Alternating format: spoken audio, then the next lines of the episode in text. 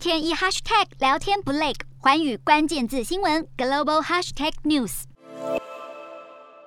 最新一轮乌俄和谈在二十九号结束，俄罗斯在会后向媒体表示要大幅缩减军事行动。俄罗斯的承诺显然留了一手，因为在同意从基辅和乌国北部撤军后，俄军又转头向乌国南部发射飞弹。尼古拉耶夫的行政大楼在和谈同一天遭到炮击，建筑体上被打出一个大洞，造成更多伤亡。乌克兰表示，俄方的承诺根本不可信。不但总统表示不相信，乌国军方也认为，俄罗斯之所以在和谈上给出撤军承诺，就是要刻意误导并降低乌军警戒，趁机轮调其他部队来接替作战。这样的怀疑也不是没有理由，毕竟这已经是乌俄开战后的第五轮谈判，战况却始终反复，往往看似要停火了，却很快又有炮击的消息传来。回顾过去一个多月，乌俄首次谈判是在二月二十八号开战的第四天，当时双方就未能达成停火共识。第二轮谈判发生在三月三号，这次双方同意要建立人道走廊撤离难民，但俄军攻势并未就此停歇，让疏散路线不断受阻。几天后，乌俄展开了第三次谈判，